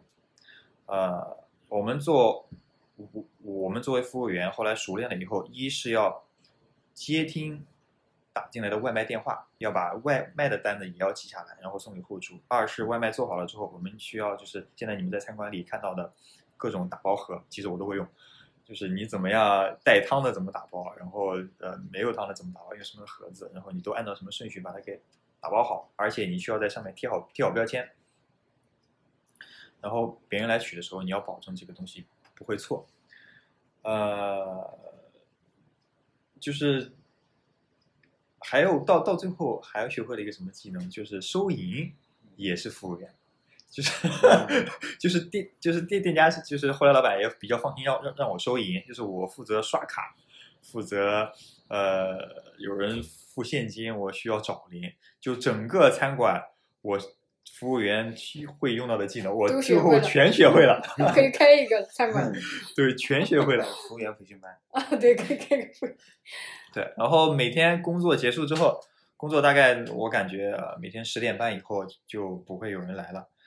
十点半以后，基本上就是把桌子擦干净之后，然后把地再拖一遍，把所有的之前收收收出来的东西再放回去，嗯，供明天使用，就是也一定要恢复早上你来的时候那个样子。然后我们每天大概啊，我上午十点开始工作，下午四点会店家会给一顿饭吃。然后晚上九点半会给第二顿饭吃，大概就没有人的时候，然后就 我觉得还不错，最起码我两顿饭钱省了，然后还可以赚一百二十刀，嗯，就就就是就是觉得不错。然后后来呢，就是慢慢在那个地方工作呢，就讲到了我认识到了除了这个辛苦的工作以外，认识到一些人。当时我们后面刷碗的那个小哥，他其实就是我是第一次跟从墨西哥来的黑工。在一起工作，那个小哥其实他就是一个从从从墨西哥过来的，他没有身份，他就呃也不会说话，也不是说不会不会不会不就不会说中国话，也不会说英语，嗯，他在中餐馆打工，他就没有办法做其他的，他没有办法当服务员。那个 Espanol，对，他是说 Espanol，当时我们都叫他 Amigo，为什么 Amigo 就是西班牙语里面朋友意思，就没有人知道那个小哥叫什么名字。我当时其实想，就是想问，我们有时候就会叫他嘛，比如说晚干嘛的，想怎么叫他呢？当时店里所有人都告诉我，你就叫他 amigo 就行了，因为这是就是西班牙语朋友的意思。嗯，那个小哥就一整天十三个小时，他都守着那个洗碗机，把东西拿进去，然后再拿出来洗干净的拿出来，因为他负责把那个碗放到就是我们服务员取的那个 rack 上，相当于是架子上。嗯，他自己洗吗？他不用自己洗，他是用用洗碗机洗，但是他还要搞其他一些东西。嗯，他就他他他比较忙，就是整个感觉整个餐馆其实所有人都在忙，包括那个老板，他感觉在那个地方要做一整天的面，炒一整天的菜。老板就是厨师，对，老板就是厨师。嗯，那个老板可能在那地方煮什么上海腊肉面啦、雪菜肉丝面啦、什么什么呃什么鱼什么鱼片面啦，就一搞搞一天。嗯，然后有两个阿姨，上海阿姨，她就是在那包上海小笼包，一包也是包一天。然后还有一个专门炸大饼和油条的师傅，嗯，呃，有一个专门做生煎的师傅，就是这样。所以那个上海老阿姨她是为什么过来包小 哦，我说的那个印象比较深刻的上海老阿姨，她是跟我一起服当服务员的老阿姨。哦。那个阿姨其实可能也没有那么老了，可能我感觉快到五十岁或者是五十岁刚出头的样子。她那就是个上海大姐，怎么就叫老阿姨了呢？嗯，因为当时我老阿姨的定义是，因为当时我才二十三岁，我觉得哦对于我来说就就是一个阿姨嘛，你比我大了将近三十岁。她呢是，其实他的女儿也在是在上海生活的，然后他也有工作。就其实后厨有一个厨师是她的丈夫，是她老公，他们俩是一起来美国。他们俩其实打的也是黑工，我我我向他们说，他们其实是旅游签证来的，他们就是呃其实是认识了，通过自己的朋友认识了那个中餐馆的老板，嗯来这里想多赚点钱。呃，他因为他跟我一样是服务员，如果一天一百二十块钱的话，呃，他一他一一一个月他可以攒三千多美金，他其实比他这个年纪在国内上班嗯要赚的多多了。多他基本上每年打工所呃每个月打工所有的钱都是寄回去的，因为他吃也是在饭店里，住的话因为是可能是朋友的朋友介绍过来的，当时在中餐馆隔壁的一个街街道有一个相当于是我没去过，但是他跟我说是一个小屋子，有个地方住，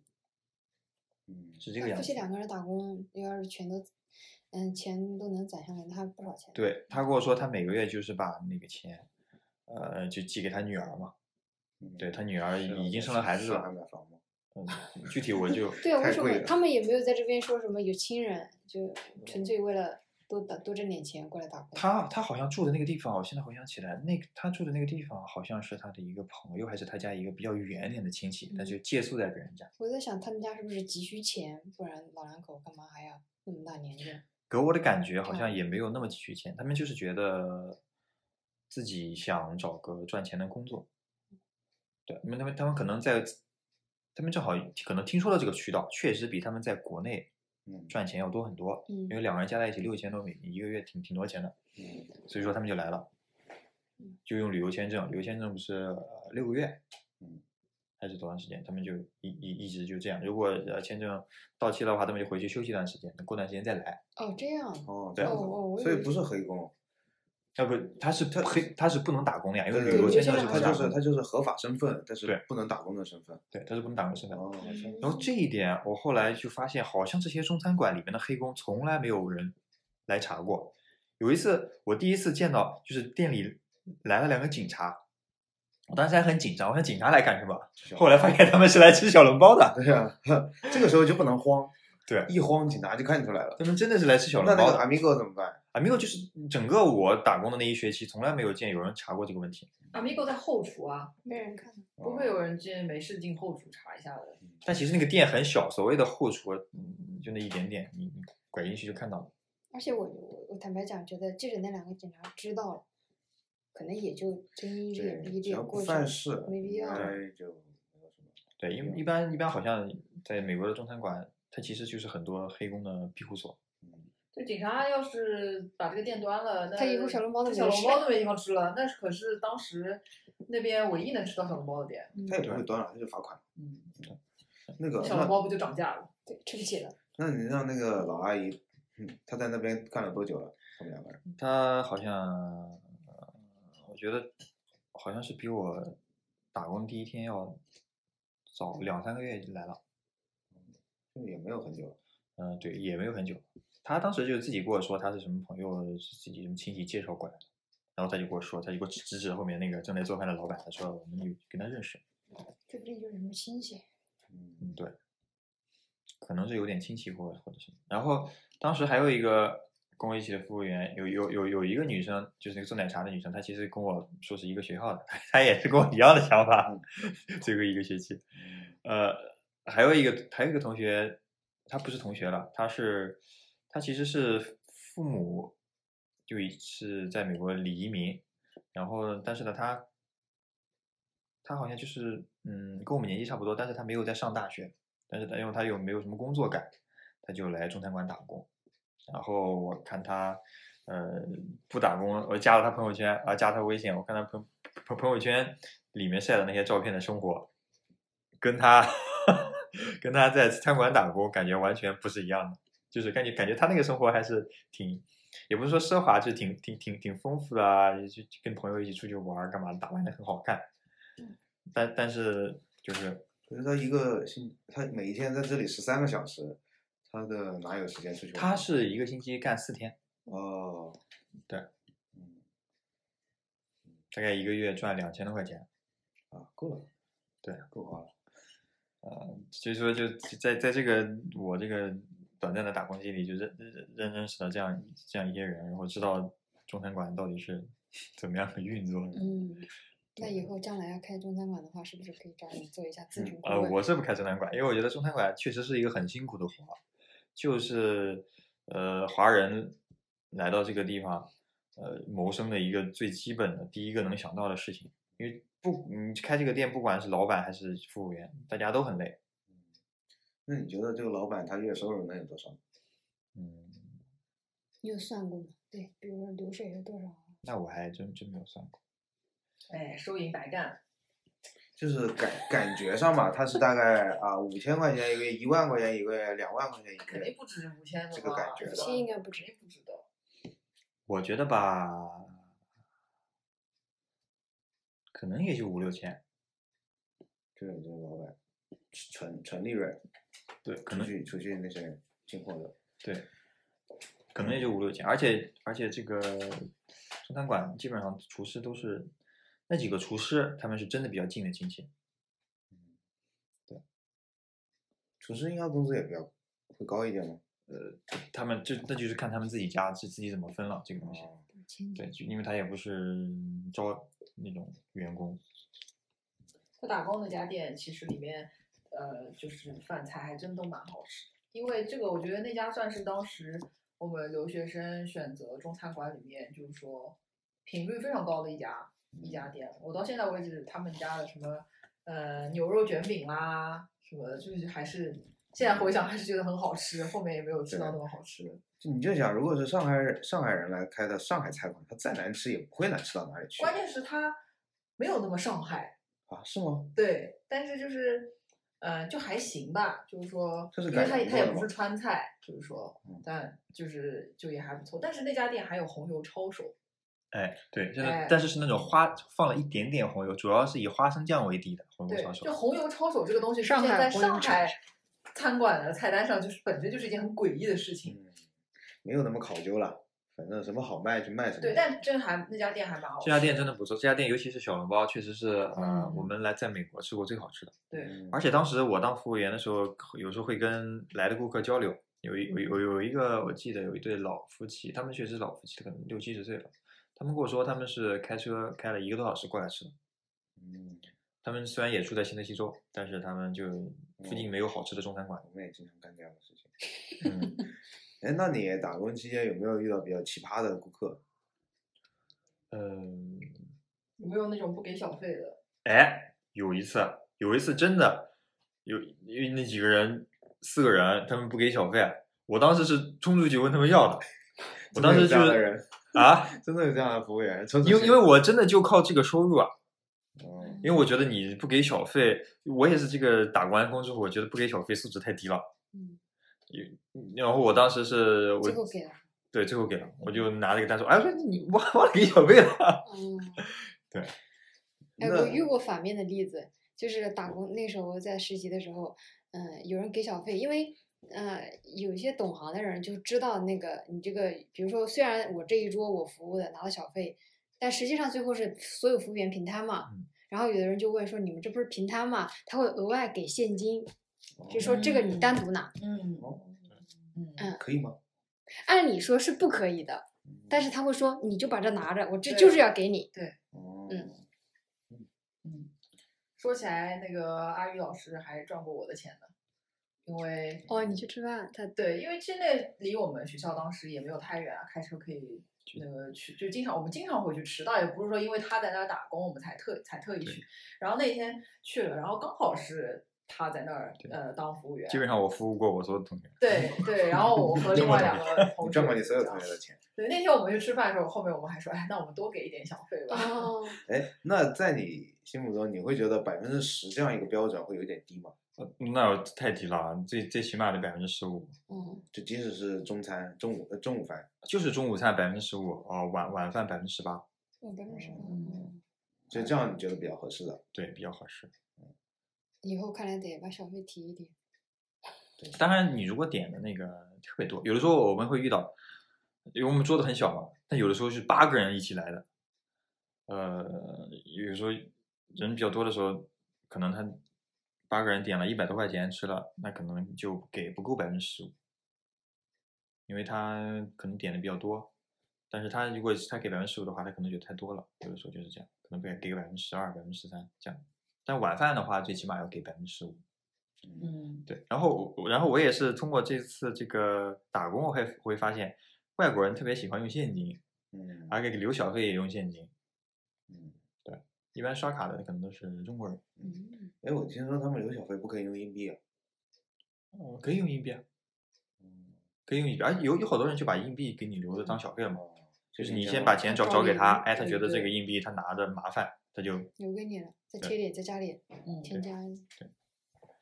而且基本上是外国人，有的人给的这个小费还挺慷慨的，比如说他就是可能就吃一碗面，六块多，有人可能给两块钱小费，嗯就按比例算还是蛮多的。对，嗯这就跟我之前来美国这边，